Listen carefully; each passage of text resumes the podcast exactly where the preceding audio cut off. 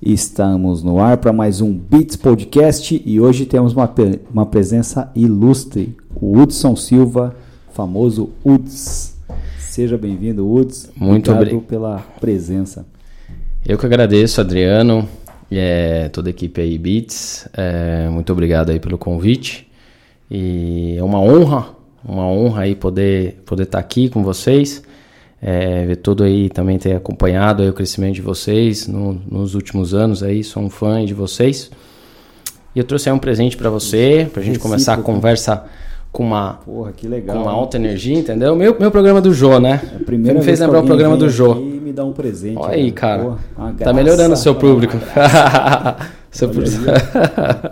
60 anos no Tibete. 60 anos no Tibete. Lauro Antônio Camargo. Isso aí, cara. Tem, ó, tem até, uma, tem, um, tem uma, dedicatória ali pra você, Massa, cara. Aqui, Isso aí, ó, 60 anos.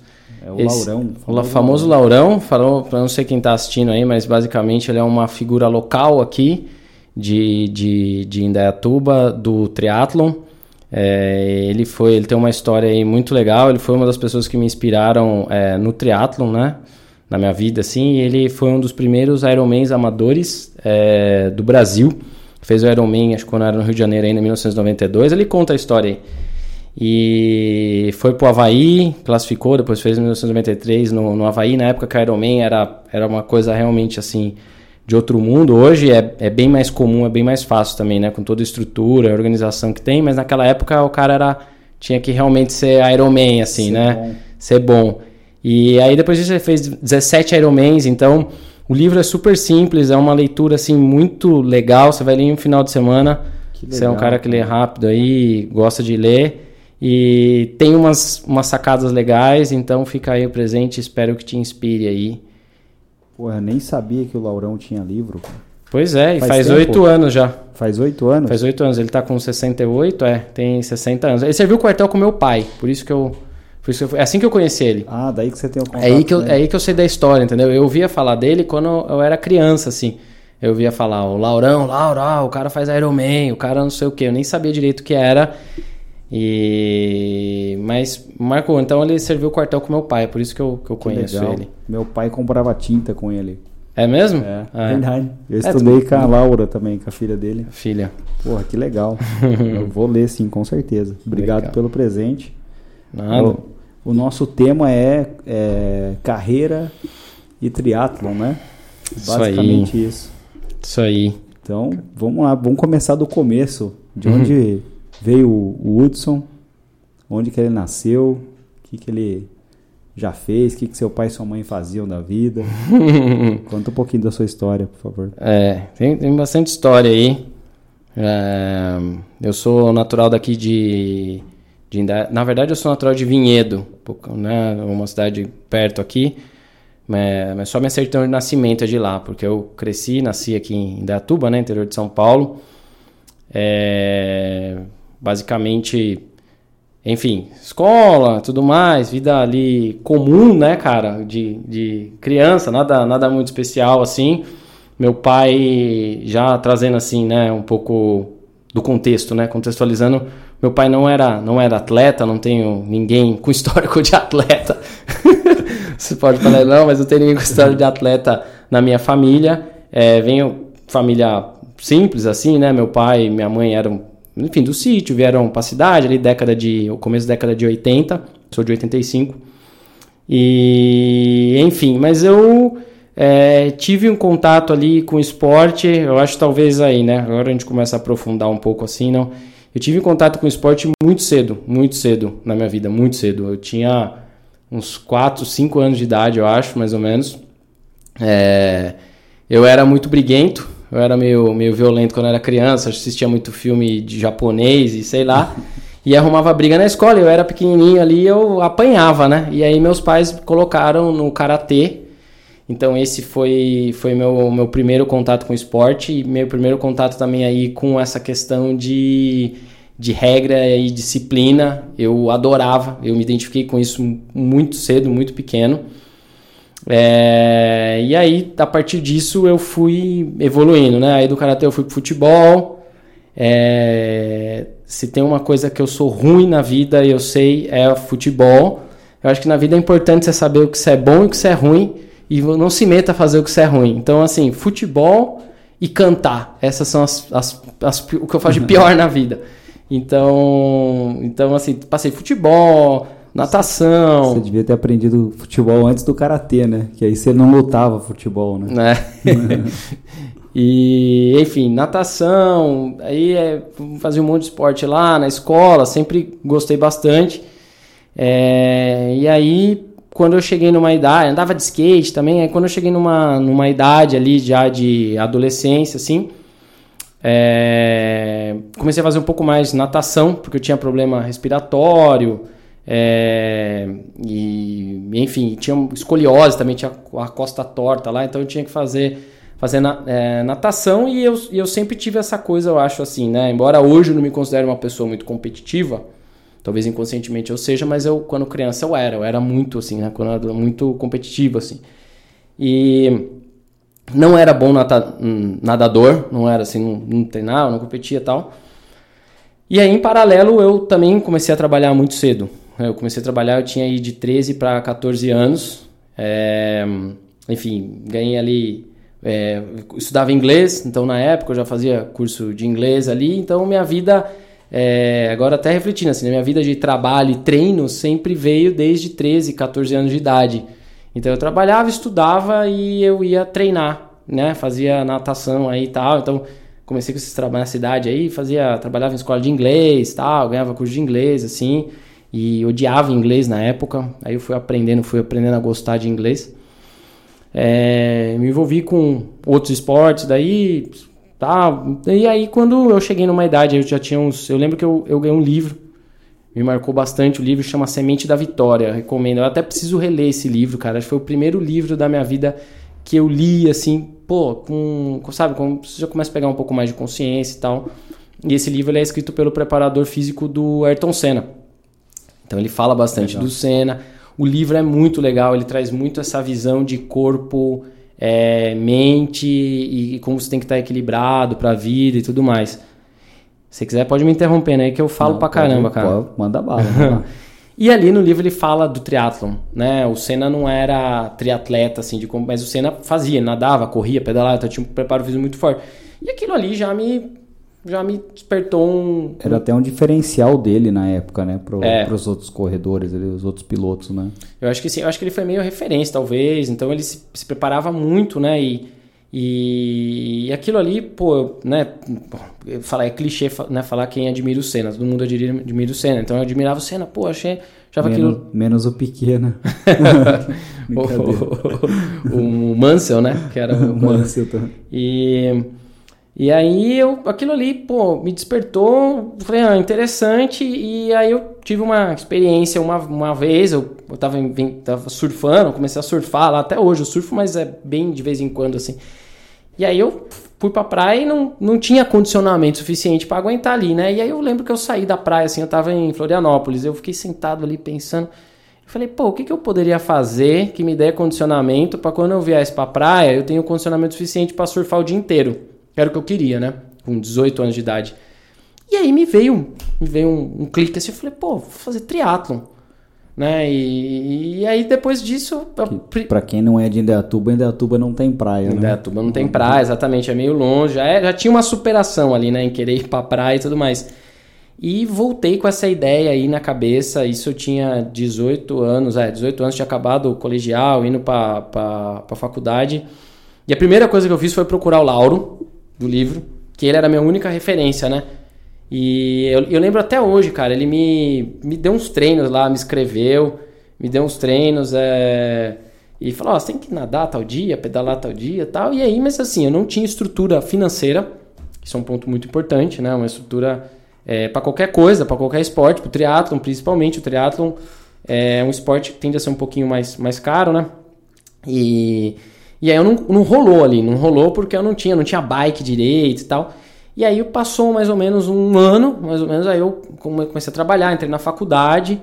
É, na época eu comecei o curso na FATEC aqui em Indaiatuba e fazia administração com ênfase em comércio exterior, trabalhei com o mercado internacional, então já, já tinha, eu já tinha essa, essa é, como é que eu posso falar é, essa vontade que era né de usar o idioma de é, contato com culturas né com outras culturas. Eu tenho muito isso eu gosto muito. Então eu já vislumbrava isso. Tenho né, um exemplo na, na própria família de alguém né, que seguiu esse caminho e né, eu achei eu achava legal. Então era, foi essa minha escolha é, na faculdade né, nessa época eu já falava inglês já estava estudando, comecei a estudar espanhol também, já tinha um pouco mais de facilidade, já aprendi a gostar do, do, do inglês também. E, e ali foi, aí deu um ano, foi, foi, a primeira coisa que eu fiz quando eu comecei esse trabalho, ao invés de tirar carta, eu não tinha carta ainda, eu comprei uma bike. Então foi tipo a primeira coisa, assim, de tão apaixonado que eu era. Fui, comprei a bike, aí eu comecei realmente a treinar Aí acho que a primeira, a segunda prova, aí eu acho que na minha segunda prova acho que eu peguei pódio, aí, meu, aí, aí eu só via isso na vida, assim. E aí minha vida se consolidou ainda mais, aí era trabalhava, treinava e descansava e comia ainda meio assim, né? A gente tá falando aí de quase 20 anos atrás, então assim, não tinha uma estrutura como tem hoje, né? Uhum. É... Tinha internet também, pra você ficar vendo o que, que dava fazer, o que, que não dava. Era bem Cara, até tinha internet, mas eu lembro assim que a informação era muito difícil, era muito restrito. E a gente. E a, você não tinha banda larga, né? Uhum. Era tudo mato, né? A gente. É, quando eu cheguei aqui era tudo mato. É, eu lembro que isso faz muita diferença, né? É uma coisa que a gente não lembra muito, mas a, a, banda larga veio ali, acho que em 2008, mais ou menos, 2009. Isso aí foi uma revolução, né? Que a gente uhum. teve. A informação começou a ficar muito mais rápida, muito mais é, fácil, né? Muito mais. Então, naquela época ainda não era tão comum assim, sabe? Então era um pouco mais difícil e não. Enfim, dependia muito ainda de ter perguntar, conhecer alguém e tal. É... E aí, na sequência, então na esteira disso, eu fui, né? Conheci gente, fiz bastante competição. É... cheguei a fazer um meio Iron na época, eu tinha o projeto de fazer o Iron. E aí eu fui morar fora, morei, morei na Alemanha, fui morar na, na, na, na mas, Alemanha. Mas antes disso, você tinha uma veia empreendedora no, no colégio também, que era, que era a Uniwoods, né? Você... é verdade, é. É, o Adriano eu te conhece aí há mais de, mais de 20 anos, eu acho, mais Faz ou menos, né? tempo, né? Faz tempo, é. Mas só uma piada interna. e, e enfim, e aí eu é, morei fora, morei esse tempo, aí, esse, aí essa época eu tive que dar um, dar um tempo com os treinos e tudo mais, para questão de, de, de, estrutura, né? Então eu já estava ali com o trabalho, com a vida profissional bem, bem encaminhada, eu fazia estágio numa multinacional alemã, por isso eu fui para Alemanha, depois fui para Polônia. É, e aí eu, eu sempre eu sempre assim combinei muito nessa né, questão trabalho e esporte, né? Trabalho e esporte. Então é, é uma coisa assim que eu, eu vejo que tipo é como se fosse o meu eu tava tava vendo antes de vir para cá, aliás, tava vendo um vídeo lá de um enfim, um, um cara lá falando sobre é, é o meu ponto âncora assim. Então eu vejo que é o triatlo, né? Assim, cada um tem uma coisa, né? Tem gente que não tem, mas eu tenho e eu descobri isso há pouco tempo atrás que tipo para mim é o, é o triatlon realmente é, que ele ajuda a regular ali e equilibrar minha vida te coloca no eixo né? me coloca no eixo entendeu uhum. então assim eu sabia que eu tenho né eu, eu treino todo dia é, é, é, uma, é muito forte na minha rotina entendeu então isso aí parece que é, ajuda a limpar minha, minha mente, meu cérebro, me equilibra, entendeu? É, nem todo dia eu tô bem, nem todo dia eu tô com vontade de treinar. Aliás, poucos dias eu tô com realmente vontade de treinar. A maioria uhum. dos dias eu não tô com vontade de treinar, mas é um hábito, entendeu? Então é uma coisa ali que eu, que eu acabei construindo. E, bom, e aí basicamente isso. Aí eu voltei pro Brasil. Aí eu tenho... Até isso que você falou, né? Tem gente que fala assim: ah, não, eu não vou treinar, não, não gosto. Ah, não é questão de gostar ou não, né? É. É uma questão que é fazer uma musculação ou exercício aeróbico, alguma coisa assim. É. É como, tipo, tem gente que também não gosta de trabalhar e vai trabalhar porque precisa, né? Então é. é uma necessidade, né, que as pessoas têm de se, se movimentar. Porque a obesidade cada vez cresce mais no, no Brasil, no, hum. não vou falar no mundo, talvez no mundo ocidental, vai. É. é e isso é um dos grandes problemas que o Brasil tem hoje, é a obesidade infantil. Então, talvez tenha se criado assim uma certa glamorização de quem não faz exercício, de quem não cuida da, da saúde.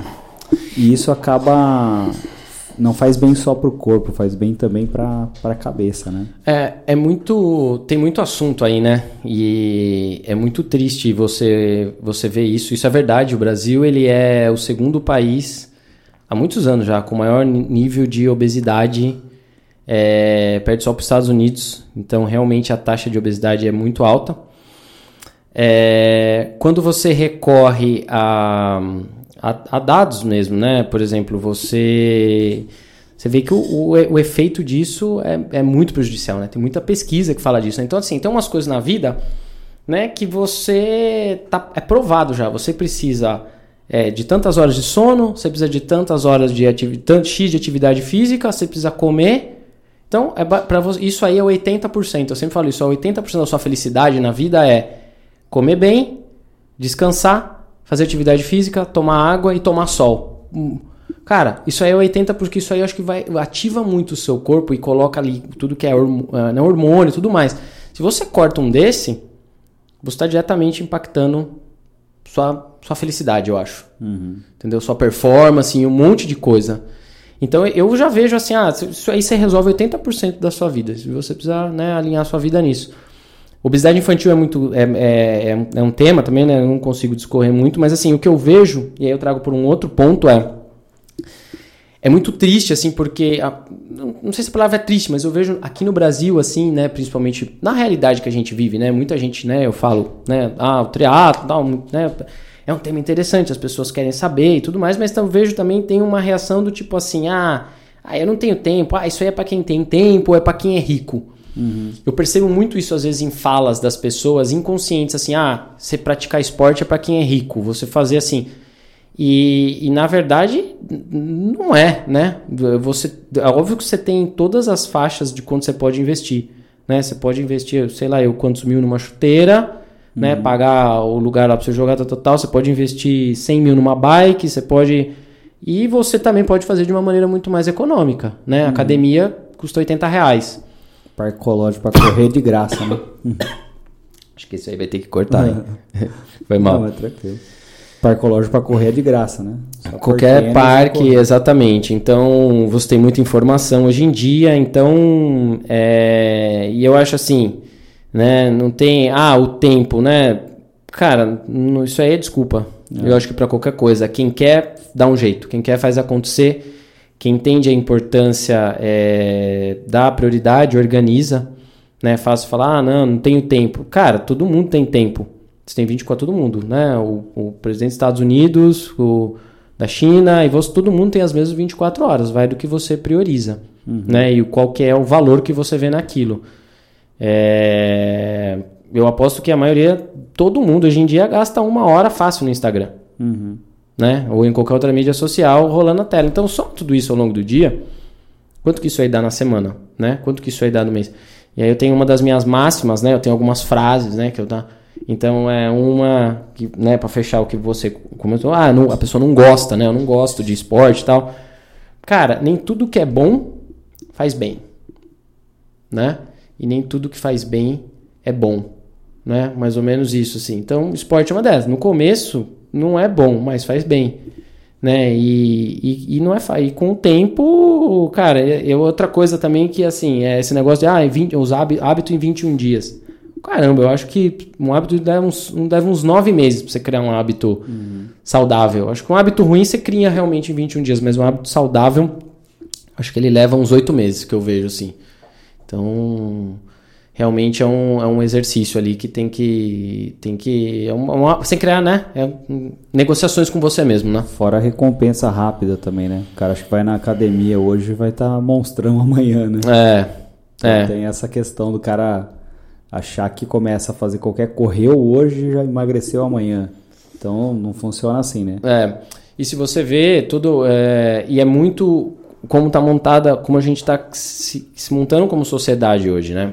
Que é tudo resposta rápida, uhum. né? É, eu não lembro o nome do dopamina, eu não, eu não, né, não, sei direito, mas é assim, tá todo mundo sempre em busca de uma resposta de prazer rápida, uhum. né? Então é você olhar o feed, né? Você ter alguma coisa, né? Você ter essa, né? Você ver uma mensagem, é, a próprio, né? O próprio álcool, é, enfim, qualquer coisa ali que esteja relacionado a, essa, é, a esse, esse retorno rápido de prazer, né? Então isso aí é um vício, Uhum. né? E Por isso, por isso que as pessoas leem menos livro hoje em dia. exato Porque o livro é um prazer ah, de longo prazo. de longo prazo. De longo prazo, exatamente. Assim como esporte. Assim como esporte. É, e perfeito exemplo exemplo do livro. Você não fica le- feliz você lê uma página do livro. Né? Você começou a ler um livro. Você, né? Talvez tem dia que você vai ler uma página ali e você vai falar, porra, legal, gostei, vou ler de novo, gostei dessa página. Você vai ler. Mas é essa jornada, né? É esse processo. Chega no final do livro, você fala, porra, gostei muito desse livro. Aprendi um monte de coisa nele. Tem livro que eu li há 3, 4 anos atrás, ou há 10 anos, ou há 20 anos atrás, como foi o caso do Semente da Vitória, que você lembra e, e, cara, aquilo ali te trouxe, né? O, o esporte é a mesma coisa. Eu vi um. não sei se é psiquiatra ou psicólogo, alguma coisa assim.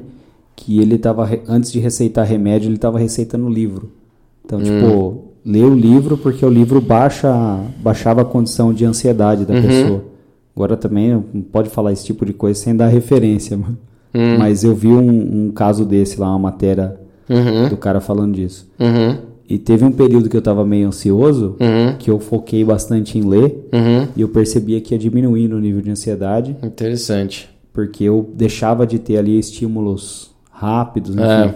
E aquilo ia abaixando, você vai aprendendo, aprendendo a controlar aquela, aquela É. pressão que você Pressão. sente. né? Interessante isso. Eu, não, eu basicamente, assim, às vezes eu tenho, hoje é bem difícil, assim, mas já tive períodos que estava bem ansioso eu não conseguia ler, cara. Não conseguia É, ler. é difícil Não conseguia ler. caralho, Eu né? abria, eu não conseguia, tipo assim, nem assistir TV, nada. Bom, eu não- já não tenho hábito de assistir TV tem mais de 20 anos. Aham. Eu, eu, realmente eu não assisto nada. Então, As pessoas, não, não, mas onde você arruma tempo para fazer tudo isso? Eu não, Não eu não assisto TV. Aham. Então já começa aí. A última É. novela que você viu foi Avenida Foi- Brasil. Não, nem foi isso, cara. Acho que foi é, a próxima vítima. eu Próxima vítima. Verdade. Faz tempo, hein? E. Bom, e basicamente isso, assim. Aí eu, eu, eu, ao longo da vida, eu parei com o triatlon. Fiquei 10 anos, não parei com esporte. Fui para outros esportes, fiz jiu-jitsu, aí fiquei só correndo e tal. Eu tive umas, vamos dizer assim, umas decepções com, com o triatlon nesse período que eu morei fora do Brasil. É, teve um momento da minha vida que eu achei que eu me dediquei demais ao triatlon e que aquilo ali tinha me prejudicado, tinha prejudicado a minha carreira, tinha prejudicado a minha vida e eu tipo assim, eu perdi a vontade de treinar, cara. O dia que eu concluí isso aí, eu perdi a vontade de treinar no dia seguinte. Aham. E, cara, na Alemanha você morou onde? Eu-? É, eu morei em Stuttgart, que é no sul da Alemanha, né? E esse é um ponto interessante da Alemanha, que é assim, as pessoas praticam muito esporte. Muito esporte. Na média, e é assim, e é num nível muito bom. Que eu ficava impressionado, assim, sabe? Eu corri uma meia maratona lá em 2008, que eu tinha corrido aqui alguns meses antes, eu tinha chegado muito na frente, assim, aqui na região. E lá eu cheguei com pouca diferença de tempo a mais. Eu cheguei no meio, assim, com gente de idade me passando, literalmente, não estou exagerando. Aham. E eu fiquei muito impressionado, assim, como o alemão, o europeu de forma geral, mas o alemão ele tem muito essa. é, eu acho que isso já vem de escola, de cultura tal, essa questão do esporte. Eles valorizam muito mais. Eles vêm, né, eles falam, ah, gostavam que ah, o triatlon era, era bacana. E nesse. Quando eu fui pra lá pra tentar jogar bola, Ah, caraca, pegava uns caras, um- uns goleiros assim, que você, É. você chutava onde podia É. chutar em qualquer lugar que o cara buscava. É. Falava, cara, não é possível que esse cara. Peguei um goleiro lá, chutava, o cara buscava. Aí fui jogar outra pelada lá, peguei outro goleiro. Falei, caraca, todo mundo é assim aqui, velho. É, é isso, isso é. Eu sou um, eu sou um fã da cultura alemã, sou um admirador, eu tenho descendência antiga, assim, mas é. Não, né, eu, depois que eu morei lá e depois do tempo que eu vi, assim, realmente eles são. Eles são impressionantes, eu acho, cara. Eu acho que assim, eles têm um, tudo que eles propõem a fazer, eles propõem a fazer muito bem. Né? Não tem nada que você falar, ah, isso aqui é alemão, isso aqui não presta. Né? De forma geral, né? quando você olha para consumo, para bem de consumo, né? para carro, máquina, eles têm. E no esporte também. No esporte também. A seleção alemã de futebol, né? Não precisa nem falar do 7 a 1 Aham. né? Ou, é, Você pega triatleta, tem triatleta alemão. Então, assim, eles, estão, eles são bem, em muito esporte, um país que tem 90 milhões de habitantes, que não é tanto. E lá é a, a seleção, falando só de futebol, né? Aham. é a seleção masculina e a feminina. Exato. Então, tipo, são É. duas seleções de ponta no mundo. É. né? E é óbvio, né, que não é uma cultura perfeita, tem né, defeitos Ah, assim como sempre. todos, né, né, como todos os lugares, mas é, eu, eu acho que nessa parte de performance eu acho que tem, eu aprendi bastante com eles, reforçou muitas coisas que eu, que eu acreditava, assim, e, e, e basicamente isso, assim, aí voltando, na verdade eu tive, eu tive um acidente quando eu morava lá de bike, eu bati atrás de um carro, um dia eu tomei sete pontos aqui no, aqui no queixo, fui pro hospital, Caraca. É, causou ali. Aquilo, aquilo ali me veio, né, num momento assim que eu falei, pô, cara, eu acho que eu tô forçando uma situação. Eu lembro, rapidão, é. É. eu lembro que você foi o primeiro cara que eu vi usando Crocs. Você Verdade, tava- nessa época aí, velho. Você tava morando lá, acho que você veio, sei lá, visitar a família aqui, aí você veio com um chinelo desse. falei, Verde limão. Caceta, que chinelo é esse, velho? É o ridículo, mas eu costumo usar. Aí, é, assim, eu, eu lembro que eu tava ali realmente forçando uma situação, sabe? Eu falei, ah, vou dar um tempo com o triatlo e tal. E aí, esse tempo eu não consegui gerenciar muito e eu fui perdendo. E eu, a hora que eu cheguei a essa conclusão, eu falei, pô, né, eu, eu, eu comecei a estudar alemão e tal, e aí eu, né, comecei a começar a falar. E aí chegou um momento que eu vi que eu falei, pô, se eu tivesse treinado mesmo, dedicado mais, eu teria, né, tal. E aí, beleza. E isso aí me gerou uma frustração, cara, que eu abandonei o triatlon. Depois eu tentei voltar umas vezes, não consegui. Aí eu fui, fiz jiu-jitsu, fiz vários anos. Gosto muito, adoro o arte marcial, né, que eu já tinha, já tinha feito ali. E aí, né, os anos, os anos, os anos se passaram, né, minha carreira, né, evoluiu. Então, falando um pouco de carreira, eu sou profissional da área de marketing e, e vendas, né, vendas, vendas internacionais, que eu, que eu né, construí minha carreira ao longo disso. Então, até por essa questão de cultura que eu falei e tudo mais, gostava bastante.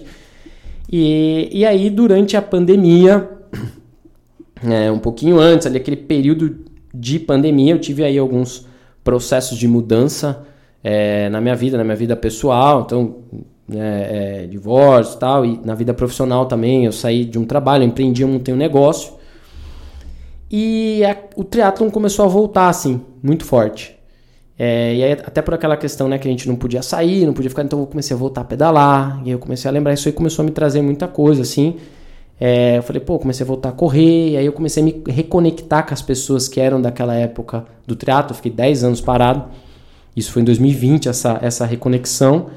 É, e aí teve um momento ali, né, que tem uns, uns dois, três anos mais ou menos, que meio que tudo aconteceu em um mês, assim. Meio que tudo aconteceu em um mês na minha vida que eu, eu, eu, eu, eu arrumei uma bike do jeito que eu precisava, que eu queria, eu arrumei treinamento e eu reencontrei o Lauro. Então até essa história dele aqui, então é por isso que ele já tinha escrevido o livro. Encontrei ele um dia aqui, né, eu tenho, né, tenho uma oficina de bike aí, pra quem não sabe, eu tenho já tem uns anos, então ele tava lá e tal, ficamos conversando, fazia anos que eu não via ele, e aí ele falou, falou "Pô, você pode, pode andar na chácara, tem uma chácara, tem uma raia de 25 metros e tal. Então foi um momento ali que eu, eu falei, porra, veio muito, tudo junto, assim, meio em questão de dias, assim, aconteceu tudo, né? Então, é, foi ele, né, com, com, né, com piscina, depois a bike, e aí minha treinadora também, que é a Rose, Rose Martinelli, treino com ela vai fazer dois anos, então, é essencial para quem pensa em fazer triatlon, corrida ou esporte, nesse esporte de alta performance, é ter um treinador.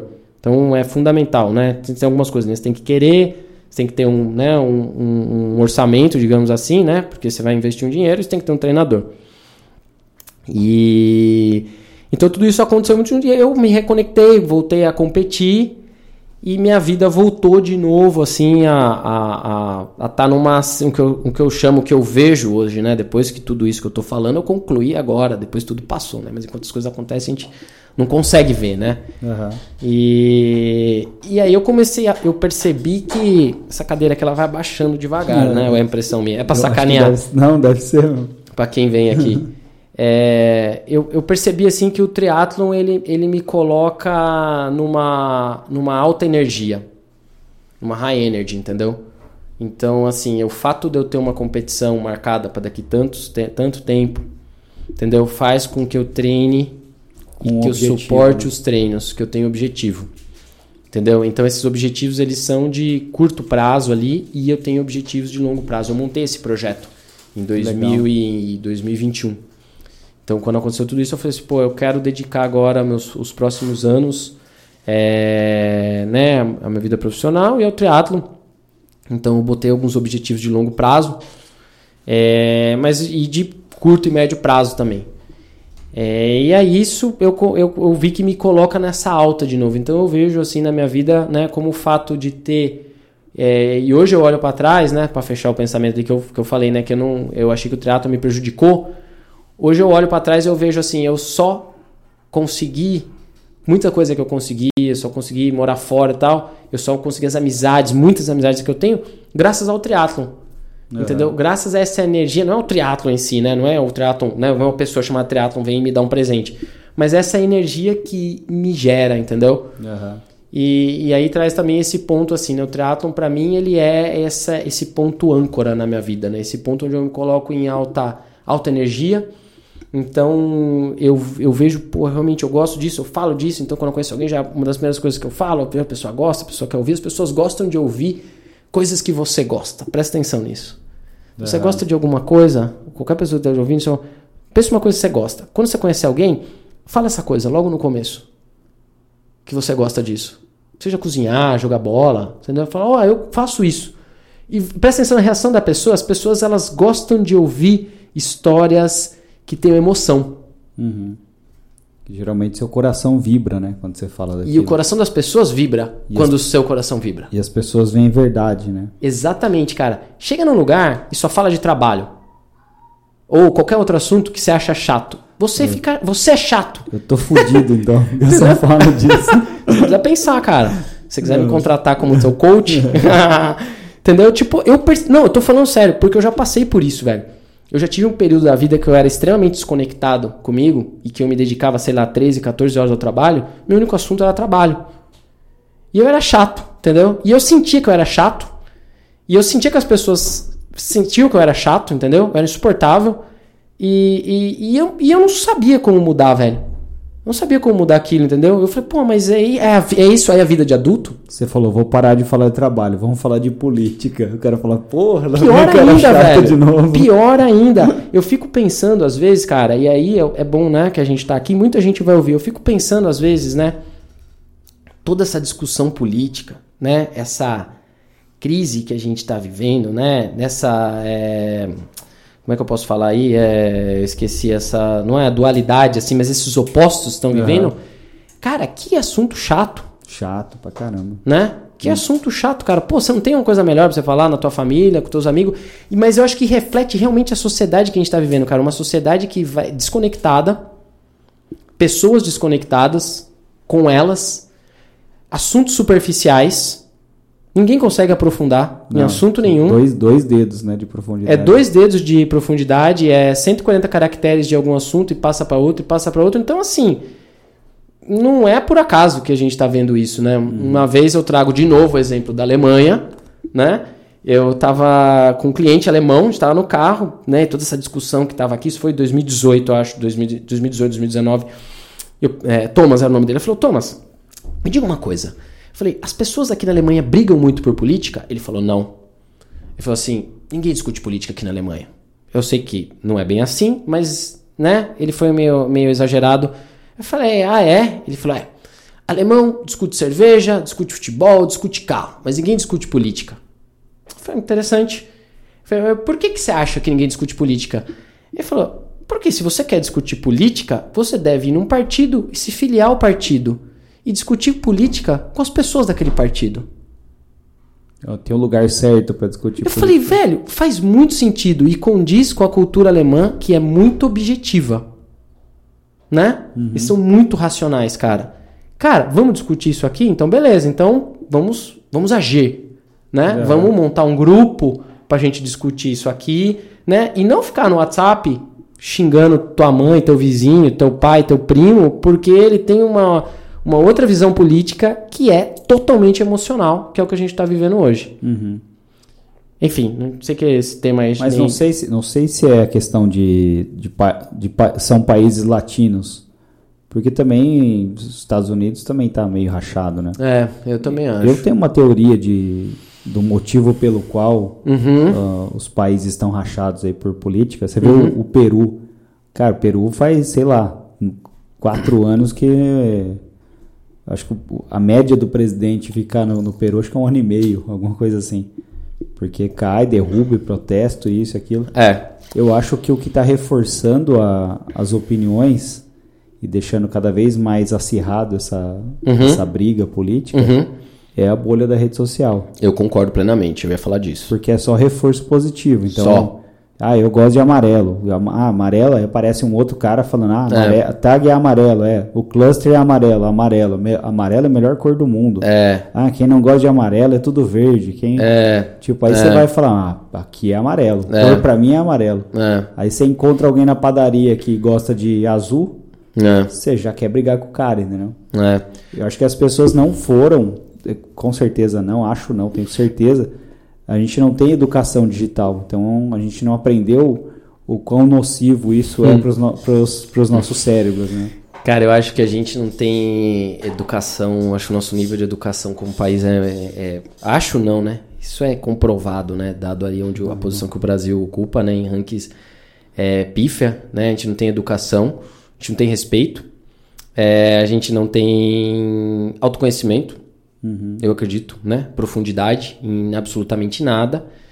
E aí, né, eu, eu acho que assim, não tem como isso dar certo, né? Qual que é a chance disso aí dar certo? E aí você pega uma alta tecnologia para um usuário, um ser humano, né, que não está preparado, né? Além de coisas que eu acho que já são, assim, a gente a gente tem tendência como uma as- a- ao extremo, né? O, o meio é muito difícil, Aham. né? O equilíbrio é muito difícil. E aí você pega uma ferramenta que acelera esse comportamento. É. Então você gosta de triatlon, pá, pá, pá, é só triatlon, né? Meu, é, as bolinhas ali é só gente que faz triatlon comigo, o fi. Então assim, é, ou você gosta de tal partido, ou de tal religião, ou daquilo, né? Você só fica aquilo ali vai reforçando, reforçando.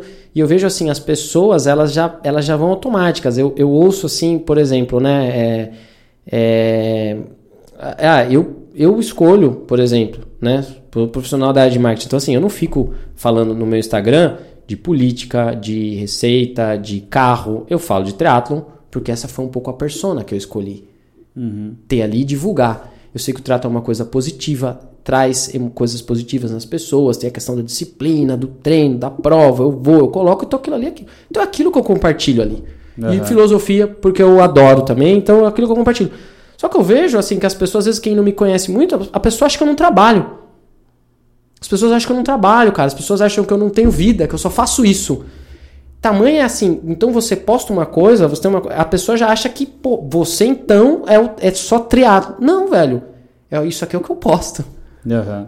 Né? Minha vida, eu faço outras coisas, eu faço N outras coisas. Eu trabalho 10 horas por dia, entendeu? Eu estudo. Eu- Então, assim, eu, eu vejo que a, a- a- a- eu acho que a internet, concluindo, e as mídias sociais, é, elas são elas são catalisador, cara, elas são, elas são aceleradores daquilo que você é.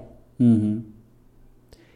E é isso o grande X, porque aquilo que você é, será que é bom ou será que é ruim pra você?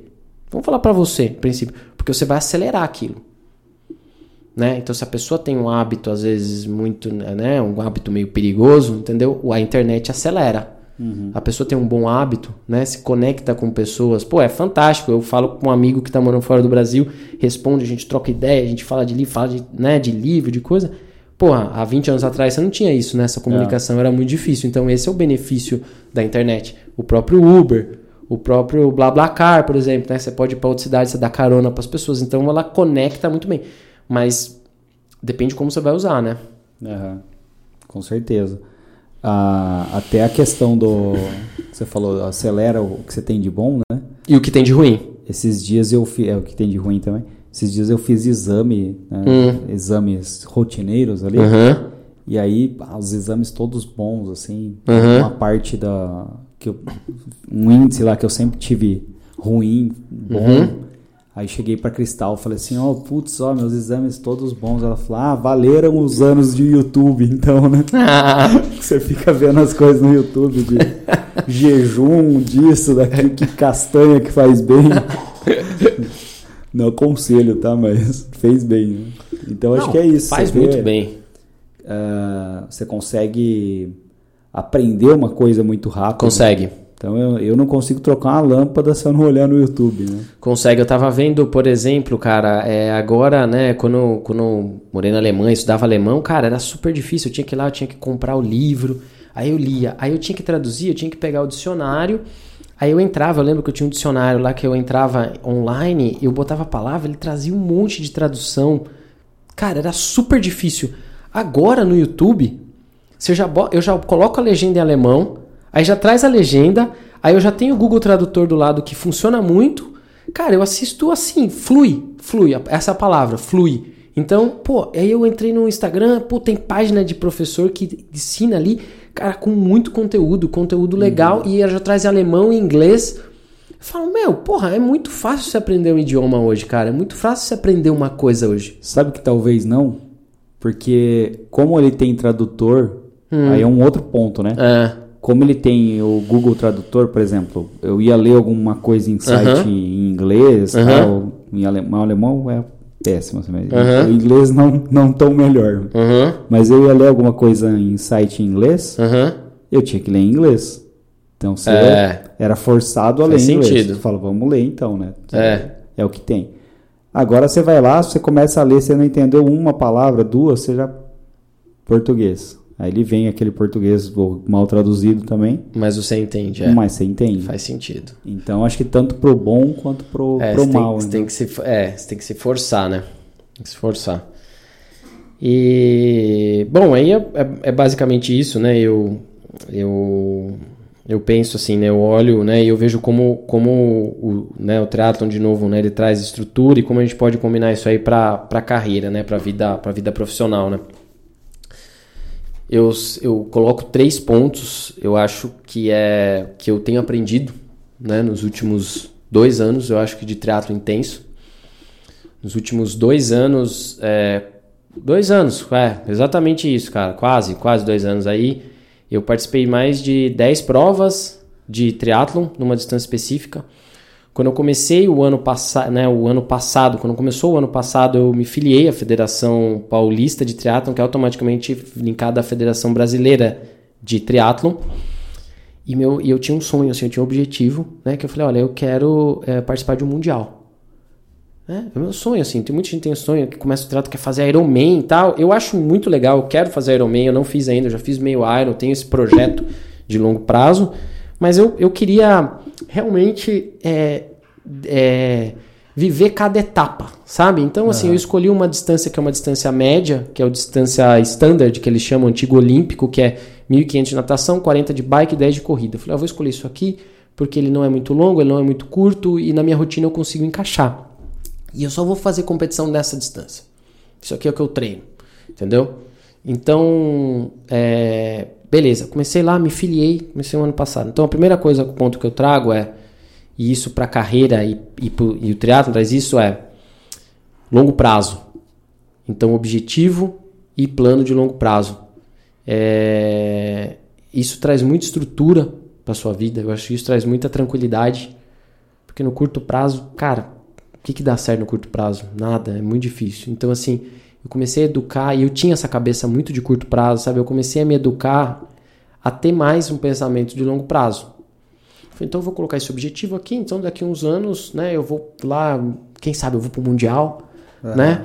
E, e participe e tal. Cara, é uma questão até que a sociedade cobra você ah, no, no curto prazo. Muito. Então, por exemplo, a gente começou a, a agência tem.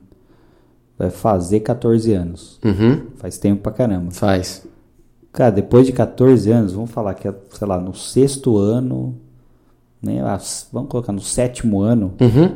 o negócio começou a, a, enfim, ter um faturamento melhor, Uhum. pagar, remunerar os sócios menor, melhor, Uhum. as pessoas que trabalhavam aqui. Então, quem que tem paciência para esperar sete anos? Então, muita gente olhava e fala, putz, você tá perdendo tempo com isso aí. É. Putz, vai, vai arrumar um emprego, É. vai, fazer outra coisa. Então, se você não tiver é, esse pensamento a longo prazo e É. não conseguir ouvir o seu eu interior, Então você acaba se desviando do caminho. É igual no triatlo. Ah, você faz isso Exato. aí pra quê, cara? Só gasta dinheiro com isso aí. Puta Exatamente. besteira, vai machucar tudo aí, vai machucar o joelho. Então deve ter um monte de gente no meio do caminho que tenta fazer você desistir. Às vezes não é nem por mal. Eu- É. às vezes a pessoa acha que tá dando um conselho bom, né? É. Mas acho que primeiro você tem que traçar muito bem o objetivo Tem. e falar, é esse o caminho É isso. e seguir a, a regra. Eu acho que tanto na vida profissional, né? Porque eu vejo hoje e me encontro assim, né? Você vê muita gente que não tem, não, você não tem objetivo, cara. Se você não tem objetivo na sua vida, é, você fica perdido, velho. Qualquer lugar vai, né? Aonde os ventos sopram, você vai, né? Digamos assim. né? Então, ah, tô, você não tem objetivo, ah, tô, vou pra cá, tudo bem, pra lá, tudo bem, pra cá, tudo bem. Só que às vezes a vida cobra alguma coisa, né? Com um pouco mais de idade a gente já consegue ver isso, né? Com 20 anos. The Life Snake, né? É... A vida cobra. é um menino daqui que fala isso. Ah, é? The, Li- The Life Snake. É, Então, o que que, eu, o que que eu vejo assim, cara? Eu acho que você. E é difícil você ter um objetivo. Eu sei disso porque, assim, ter um objetivo, ele implica em muito você abrir mão, você decidir, você abrir mão de coisas. E isso é uma coisa. A gente vai entrar em outra discussão agora que é o excesso de opção que a gente tem hoje em dia. Aham. Tem um livro de 2003, eu acho, 2000 é, tem, eu não vou lembrar o nome do livro agora, mas ele fala muito, é, é, tem, um, tem, um, tem um nome isso, tem até assim, ele é um, o que que acontece? Se você vai, antigamente, Ah, eu sei o que é. Você, Sabe? você dá mais de três opções. é, a gente não consegue não lidar consegue com isso, cara. O nosso cérebro ele não está habituado a isso. Então, assim, É um gatilho que eu esqueci o muito nome. fo- é, a gente vai lembrar, provavelmente a gente vai lembrar, a gente vai falar. Então, assim, tem- isso é pesquisa científica, tá, galera? Vocês podem pesquisar, isso aí é, é neurociência. Antigamente, você, não, você ia comprar uma roupa de anos em anos, então você chegava lá, às vezes o alfaiate fazia a sua camisa. Sua camisa o resto da vida. Só teve uma opção, é aquela. Você saía dali com o senso de felicidade, de satisfação. Você conseguiu uma coisa, conclui, você concluiu aquilo, Aham. né? Hoje a gente tem, você vai numa loja comprar uma calça, você tem infinitas opções de calças naquela loja, fora as outras lojas que você passou e você vai experimentando aquilo. Então assim, beleza, você gostou de 3, 5, 10, você pode ser milionário se for, mas você não vai sair da loja com 15 calços. Você sempre vai deixar alguma coisa. E esse deixar, a dor de deixar, ela é maior do que a felicidade de levar. Então, se você comprou uma, duas calças e deixou três, aquilo ali vai pesar. Você vai voltar pra casa e falar, puta, mas eu gostei daquela outra casa, mas eu tive que deixar e tal. Fala, pô, exemplo besta, né? Exemplo de calça. Mas assim, a gente tá vivendo, nossa geração pra baixo, né? Que eu digo os mais novos, assim, que cresceu ali, né? Começou a trabalhar 2000, 2000 e pouco. A gente já teve um excesso, um, não vou falar um excesso, mas muito um mercado de trabalho é, muito mais abundante, muito mais opção de trabalho, muito mais oferta. E aí a galera, né? É natural do ser humano, né? Ele fala nesse livro que uma das, uma das primeiras reações do ser humano quando você tem muita opção é você paralisar. Aham. Então, uma das primeiras, você tem muita opção, entendeu? Você paralisa. Tipo, se eu chegar pra você e falar, cara, eu vou te pagar uma passagem pra qualquer lugar do mundo que você quiser agora. Pra onde você quer ir? Pra onde você quer ir? Eu, É. Espanha. Boa. Já tenho. Boa. Boa. Por quê? Porque faz. Agora tá calor. Ah, e eu não conheço a Espanha. Então. Legal. pe- pelas coisas que eu ouvi da Espanha, tem o meu primo que tá lá também. Aham. Então quero. Principalmente Barcelona, quero conhecer. Eu gosto disso, velho. Eu gosto disso. Às vezes eu pergunto as coisas para as pessoas. Se você pudesse estar em qualquer lugar agora, onde você estaria? De novo? Espanha. É, legal. Barcelona. Legal. Porque você tem claro na sua cabeça, velho, o que, que você quer. Aham. Entendeu? Se você chegar, e aí isso foi coisas que eu fui construindo também, entendeu? Porque eu também não tinha, não tinha muito objetivo, então pra Aquela mim, que se, eu, se eu te der um milhão de reais agora. o que, que você vai fazer? faz? Eu sei exatamente o que eu vou fazer, velho. Entendeu? Se eu fosse milionário, eu tava ouvindo outro dia uma live é, de dois triatletas, tem um tempo. Os dois triatletas são bem famosos. Um é o Reinaldo Colucci e o outro é o Thiago Vinhal. E, e aí eles. Um perguntou pro outro assim, assim fala, cara, se você tivesse um bilhão de dólares, o que, que você estaria fazendo? O cara respondeu na hora, Iron Man. E o outro também falou, ah, eu também. Por quê? Principalmente um triatleta profissional, um esporte de alta performance, ele, ele não tem dúvida na cabeça dele que aquilo ali é a vida dele. Uhum. Que ele ama aquilo. E não faz, não faz diferença se ele tem um bilhão, um milhão, ou se ele não tem dinheiro e ele vai ter que dar um jeito de treinar. A gente teve as Olimpíadas, que foi o ano passado, se eu não me engano, que foi no Japão. Acho que foi. Não. Ou foi 2021? Né? Acho que foi retrasado mesmo. É, Nossa, atrasou um ano. Atrasou um ano, é 2020, atrasou um ano, você tá certo. E eu lembro que rodou ali um, um meme e tal, falando assim: o tanto de atleta brasileiro que dirige Uber para poder se sustentar e pagar a conta, e o cara é classificado e vai para Olimpíada, cara. Uhum. Então, assim, o cara não tem dúvida, ele não vai largar aquilo para fazer outra coisa, entendeu? E isso me remeteu a refletir e ter muito assim. Eu tenho muito claro, entendeu? Que se eu tivesse eu ganhar na loteria, o que, que eu vou fazer? Eu faço isso e isso. Se eu quisesse estar em tal lugar agora, onde eu queria estar, pô, eu queria estar aqui. Ou se eu quisesse estar fazendo qualquer coisa agora, onde eu quero estar aqui. Sabe qual a dificuldade também do, da escolha? Hum. É, de escolher um objetivo, eu Aham. acho que é o autoconhecimento. Concordo. Porque se você não sabe o que você gosta, é igual quando eu fui morar sozinho a primeira Uhum. vez. Uhum. Eu comecei a descobrir coisas que eu gostava, porque eram as coisas que eu comprava no mercado. Então eu falava, puta, eu gosto de cebola, Exatamente. eu gosto de alho, eu gosto. E aí você fala, porra, velho, eu não sabia nem o que eu gostava, eu comia o que tinha, né? É, eu, eu, eu gosto desse exemplo, cara, porque eu, penso, eu fico, eu fico, eu penso demais, né? Aham. E eu fico me autoanalisando, eu fico analisando as pessoas, eu fico me analisando, eu fico. Aí eu descobri duas maneiras, velho. Tem duas maneiras de você saber o que você gosta. Pra quem tá vendo, tem dúvida, não sabe o que gosta, tem duas maneiras. A primeira é você voltar na sua infância. Porque a criança ela é pura, velho. Normalmente. Criança até adolescente. O que, que você fazia? Que você amava? Na adolescência? Não, é. Ah, jogar a bola. Jogava bola. Você gosta de bola, você gosta de futebol. Gosto. né? Você sabe disso, entendeu? Você não é profissional e tal, mas você sabe, você pratica e você vive. Então, essa é uma coisa. E a outra coisa, que ela é um pouco mais drástica, mas ela funciona muito bem. Jogar a bola arrumava briga. É, eu lembro. Aí eu jogo bola e treino kickboxing. né? É. Mas eu treino luta até hoje. É. E, e eu vejo a outra coisa para ajudar você a escolher um objetivo de vida, seja ele profissional, seja ele de esporte, seja ele. É.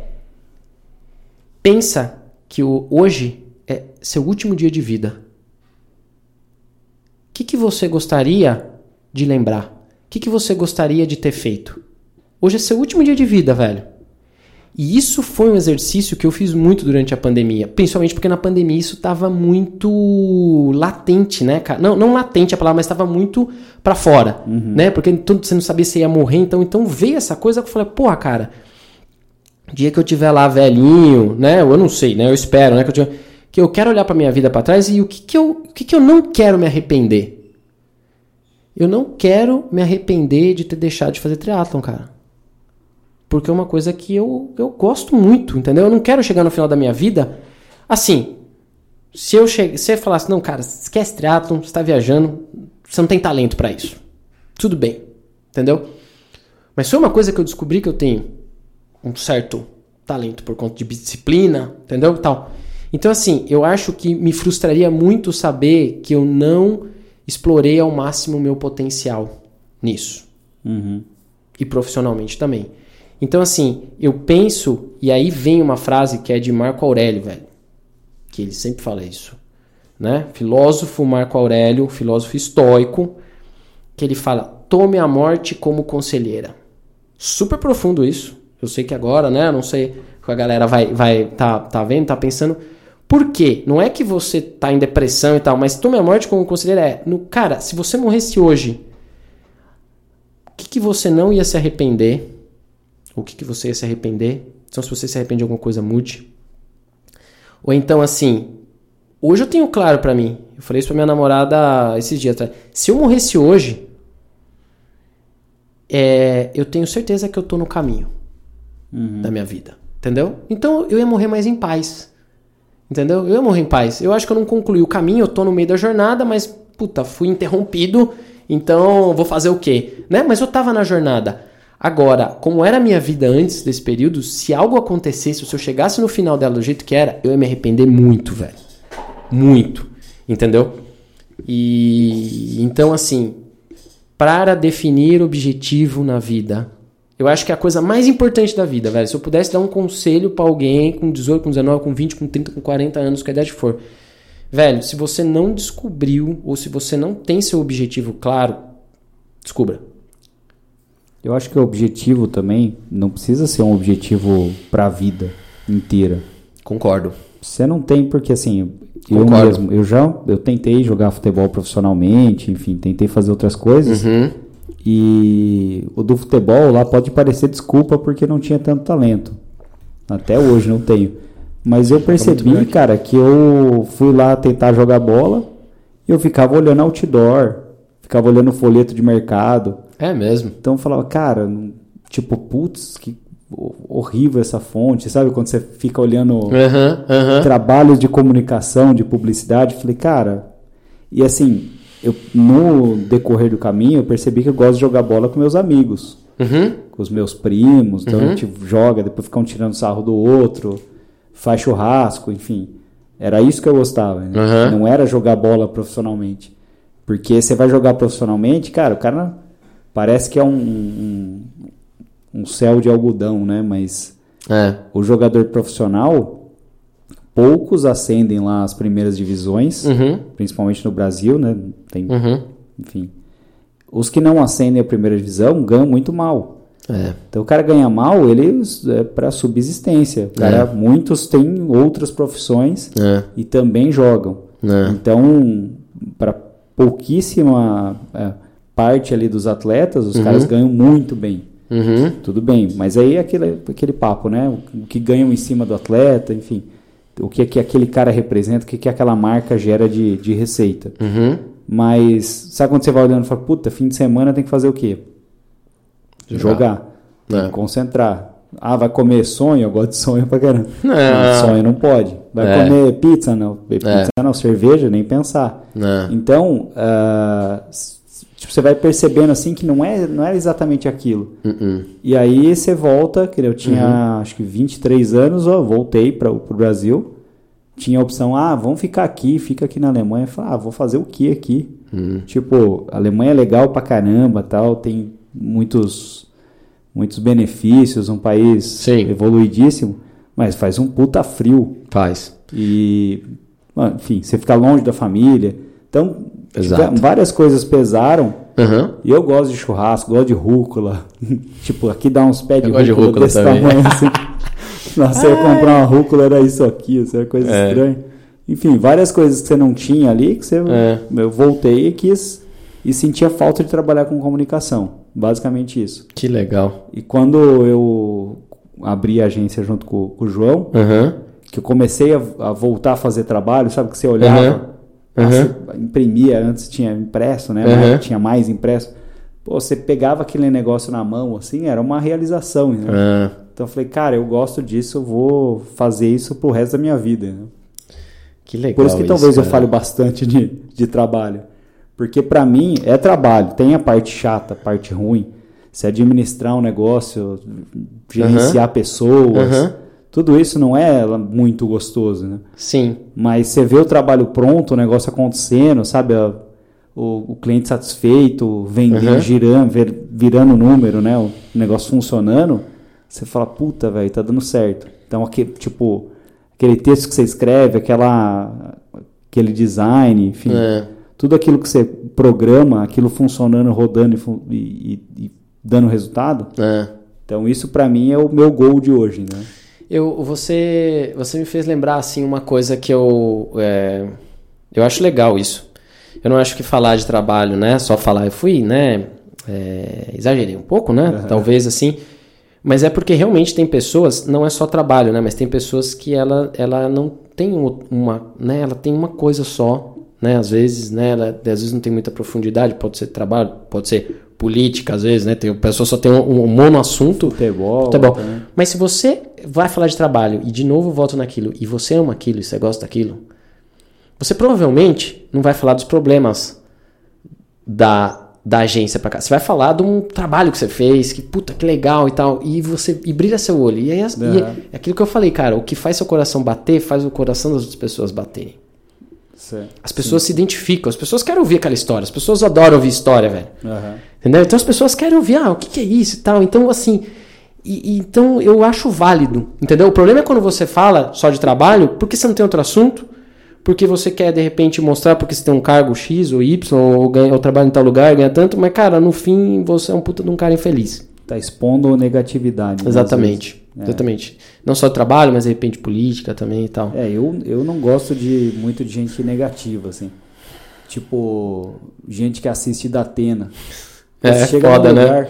Esses dias eu fui almoçar no restaurante aqui, uhum. pô, passando da Atena. Nossa senhora. Aí eu falei, cara, não consigo nem concentrar na feijoada aqui, tira esse negócio, pelo amor de Deus. É.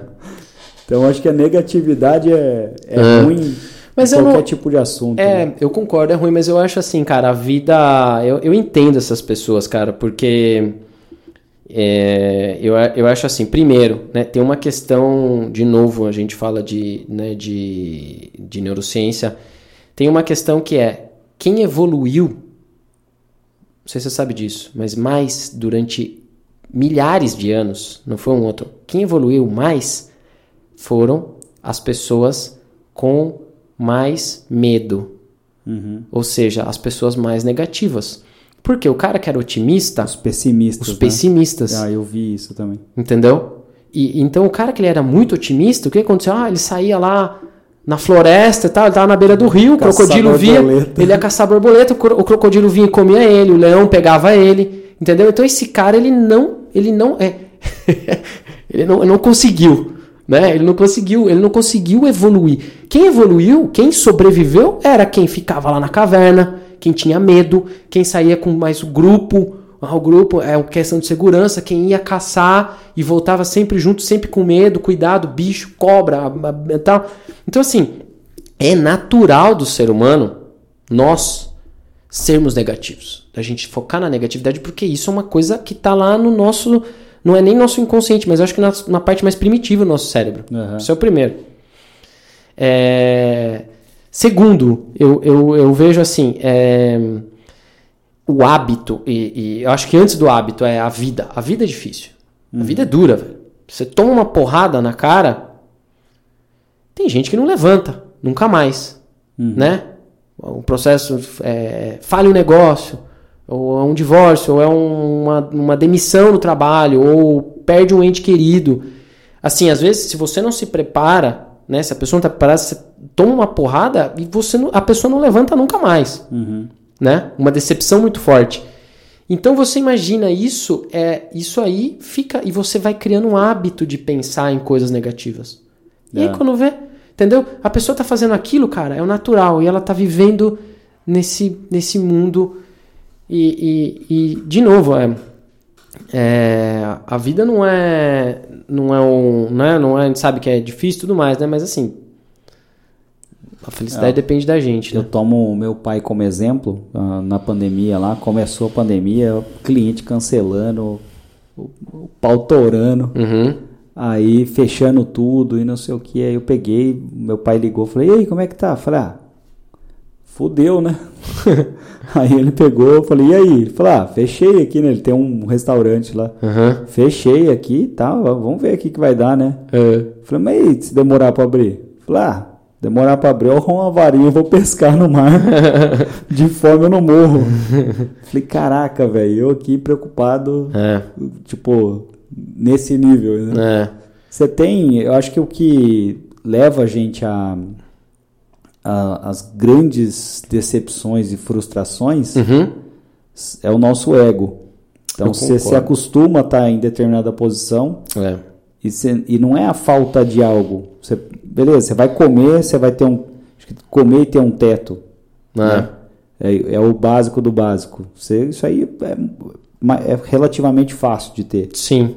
Agora todo o resto é, é o seu ego que foi construído. Não é. tô falando, ah, não tenha conforto, saia nu pela rua. Quem era o. Puta, agora esqueci o cara lá. Tinha um filósofo lá que era, era romano, não era? Que andava nu, que era desprendido de qualquer ah, coisa material. Ah. Eu até não lembro o nome do cara também. Enfim, é o, o cara tinha era desprovido de qualquer tipo de ego. Não, eu uhum. tenho ego, todo mundo tem ego, é bom Sim. ter. Sim. É bom você ter, gostar das coisas que você tem ter apego até os as carro, a casa. É. É bom você ter isso. Porque isso te empurra pra, pra conquistar Sim, determinadas concordo. coisas. Mas isso não é o que te define, né? Não. Então essa é a, a forma como eu enxergo as coisas. É. Se eu tenho, ótimo. Se eu não tenho, vou batalhar pra ter, né? É. Então acho que é o ponto de partida é esse. É. E as pessoas às, às vezes acabam se apegando ao às coisas materiais e acabam projetando a imagem delas nessas coisas É. Com materiais. certeza, né? é. É. Então, acho que isso que é o, o maléfico da situação. É, tem a ver com o que a gente falou, né? Das pessoas não se conhecerem, né? Não se, não se, né? Se você tem conteúdo, automaticamente, né? Você tem mais autoconfiança, você tem mais é, autoestima, né? Então você consegue lidar muito melhor, né? Se, tem, né? Se você tem autoconhecimento, né? Você consegue construir tudo isso, né? E eu vejo que isso aí prepara mais para você levar as porradas da vida, né? Aham. Agora, se você não tem, você construiu as coisas só do lado de fora, né? A hora que vem aí, é porque daí toda a sua vida tá desmontada, né? Se você é, apegado a um cargo, né, ou né, alguma coisa, é, quando acaba, acabou você, né? Então, e não é necessariamente isso, né? É, o negócio é, acho que é, como dizia o ET Bilu, busquem reconhecimento. né? É, eu acho, eu acho que é isso. É, eu acho que seguindo assim, né, o, o a gente- eu até me falei o, o raciocínio antes a gente estava, a gente estava falando de falando, falando da vida, de ser negativo. que o, o cara com medo, ele conseguia... O cara foi com o cara que medo. evoluiu, né? É, foi o cara que evoluiu mais, como a gente está suscetível à a, a, negatividade, né? Então, no geral, isso. É, falamos sobre né, como definir objetivos. A gente estava falando sobre objetivo, né? A gente entrou bastante nisso. Eu acho, voltando então, né? Eu acho que tem um- um- uma porcentagem. Uma vez eu ouvi um amigo me falou, assim, eu acho, tem muita gente que não tem um objetivo e não escolhe ter porque tem medo de fracassar. É interessante Hum, isso. Tem isso também. Entendeu? Então, por exemplo, eu, eu vou chegar aqui, eu vou me comprometer com você, falar, cara, eu tenho um objetivo, tá? Eu quero daqui um ano, eu quero estar andando de BMW. Um exemplo, zero, tá? Custar, sei lá eu, 300 mil reais, tá? E, mas se daqui de um ano eu não tiver, você vai me zoar, ou vai ficar ruim pra mim. Aham. Ou mesmo que eu não conte pra ninguém, mas eu vou falar, puta, eu não consegui, eu não atingi, eu atingi esse, esse objetivo. Tem muita gente que não tem objetivo por causa disso, Aham. entendeu? Ela tem medo de assumir um compromisso e não conseguir cumprir. Que você já parte ali de uma base de que ela mesmo não tem uma autoestima muito grande, porque ela mesmo já tá falando que ela não vai conseguir, né? Se Uhum. pode aquilo ser. é seu sonho, você tem que ir atrás. Você quer ter uma BMW? Talvez não seja em um ano, né? Uhum. Dependendo de onde você está partindo. Mas talvez seja em três, talvez seja em cinco, talvez seja em dez. É melhor que aconteça em dez do que não aconteça. É, com certeza. Eu acho que é, é par- boa parte mesmo da, da- O cara que nega a vida lá, vira, vira hippie, vai Uhum. vender miçanga na praia. Deve ser isso. O cara é desprendido de qualquer coisa porque ele não, não aceita desafio, né? Pode ser, Mas pode ser. e tem um outro cara também que ele o desafio é com o outro, né? Então o cara vai lá e ele se mede pela régua do outro. Hum, Então, se o cara tem alguma coisa, então meu objetivo é esse e eu vou ter isso para mostrar para pessoas que eu posso ter isso. é, concordo, concordo. É, o que ele vai querer é. É, eu acho que, eu acho que, né, voltando ali de novo, né, acho que os três pontos, né, então o primeiro ponto é esse objetivo, pensamento de longo prazo, eu acho que o triatlon trouxe ali muito esse pensamento de longo prazo, para terminar a história, né, que eu comecei a falar, então, ano passado eu fui lá, me filiei, tal, tal, tal, e aí o que aconteceu, eu imaginava que em alguns anos, né, eu falava, ah, uns dois, três anos, né, eu vou, eu vou pro brasileiro e classifico pro mundial. Que aconteceu foi, mais curioso de tudo, foi o ano passado, eu fui é, campeão paulista de triatlon na minha categoria, nessa distância que eu corro, e na minha categoria é, que é 35 a 39 anos. Era um ranking, eram quatro etapas, e eu não fui campeão em nenhuma etapa. Mas em duas etapas, mas eu participei de todas as etapas. Eu fui um Legal. dos únicos caras que foram em todas as etapas. Teve etapa que eu fiquei do meio para trás, duas, tinha estava bem concorrido, e teve duas etapas que eu fiquei em quarto lugar. Que legal. Então isso me somou ponto no ranking. No final do ano eu fui campeão. Então, é. E aí eu também, o mesmo ano passado eu classifiquei pro brasileiro, eu fui disputei o brasileiro, Campeonato Brasileiro de Triatlon, que foi em Brasília, em dezembro. É, não fui bem na prova, eu corri bem, mas eu nadei mal, eu pedalei mal, eu tava super cansado, eu tava vindo do ano inteiro sem descansar muito, tava super cansado. Mas eu me classifiquei para o Mundial. E, e aí, esse ano, agora em setembro, 2023, eu estou classificado, pretendo ir para o Campeonato Mundial de Triatlo Standard, que acontece na Espanha. Que foda. Então, muita. Vamos ver se eu consigo lá te assistir. Por favor, cara. você está convidado também, né? É, é Barcelona? É em Pontevedra. Ah, Pontevedra, é. fica no norte de Portugal, ali fica na Galícia, né? É uma região, caminho de Santiago de Compostela, ali é aquela, é aquela região, é um pouco menos turístico, né? E, então é só para coisa, foi uma coisa que eu jamais ia imaginar. Eu jamais. Se há, se há 20 meses atrás você chegasse e me falasse, falar, ó, vai lá, se filia e faz isso que está fazendo, e você vai ser campeão paulista, e você vai classificar para o Mundial, e você vai correr o Mundial, eu jamais ia acreditar, velho. Mas aí sim eu vejo que sim, às vezes na vida a gente precisa só fazer o que você acredita, ter objetivo, dar o primeiro passo. Pode soar meio mágico isso, uhum. entendeu? Mas eu acho que se você tiver realmente no seu propósito, se você estiver fazendo realmente uma coisa que você. As coisas acontecem, cara. Às vezes tem que persistir um pouco mais, às vezes um pouco menos e tudo mais. Então, é, é, esse foi uma outra coisa que eu acho que ilustra bem essa questão do objetivo, essa questão do pensamento de longo prazo, de estruturação. Leva ao ponto 2, que é né, pensamento de longo prazo, por quê? Né? Porque a rotina, para mim, a rotina ela é foda, velho. Ela é massacrante. É, a maior parte dos dias, como eu falei, eu tô cansado, não tô com vontade de treinar. Mas eu tenho hábito. Então, assim, no começo era difícil. E aí eu adotei para mim, compartilho com todo mundo aí, uma das minhas grandes filosofias. Quem treina comigo, quem me conhece sabe. Eu falo isso quase todo dia. Um pouco de alguma coisa é melhor que muito de nada. Então, no dia que eu estou exausto e eu não consigo fazer tiro de 10 km de corrida, eu caminho. Então eu vou lá e eu caminho, velho. É melhor do que nada. É melhor do que chegar em casa e ficar uma hora e meia no celular. Uhum. Então, esse é o compromisso que eu tenho comigo. E aí eu acho que entra a questão da disciplina, né? Que isso é muito latente, né? Eu acho que a disciplina, a maior questão da disciplina é o compromisso que a gente tem, em primeiro lugar, com você. Uhum. Se você não tem esse compromisso, se você não dá esse valor, é... Pô, cara, você é a pessoa, você, o maior compromisso ao longo do dia, ao longo de tudo, é com você. Depois vem o trabalho, né, acompanha, né, a pessoa, cônjuge, tal, família e tal, mas o primeiro é você, você tem que estar bem. É verdade. Vejo, vejo a disciplina nisso, idem, né, para vida, para vida profissional, então você precisa ter um objetivo de carreira, você precisa ter um plano para esse objetivo de carreira você precisa ter disciplina de manter a rotina de fazer. Você vai ter dias difíceis, dias que está desmotivado, você vai ter semanas, você vai ter meses, mas cara, não pode desistir. Uhum. Então acho que para finalizar é o objetivo e disciplina eu acho que eu diria isso. Eu acho que é objetivo, pensamento de longo prazo, disciplina e nunca desistir, cara. Esse era o. Acho que esse é o último ponto, assim, é nunca desistir. Último conselho. E, o, e usem filtro solar. é verdade, cara. Brincadeira. Bom, cara, acho que é isso, velho. Eu queria te agradecer a, a participação aí mais uma vez. Tenho Valeu. admiração aí e orgulho de, de quem você se tornou o primeiro cara que eu vi usando Crocs na vida.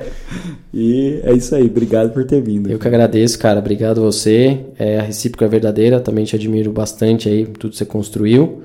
É, parabéns, parabéns pelo trabalho, parabéns pelo podcast. Muito obrigado pelo convite. E valeu. Fechou. Obrigado pelo presente aí também. Valeu. Valeu. Beats.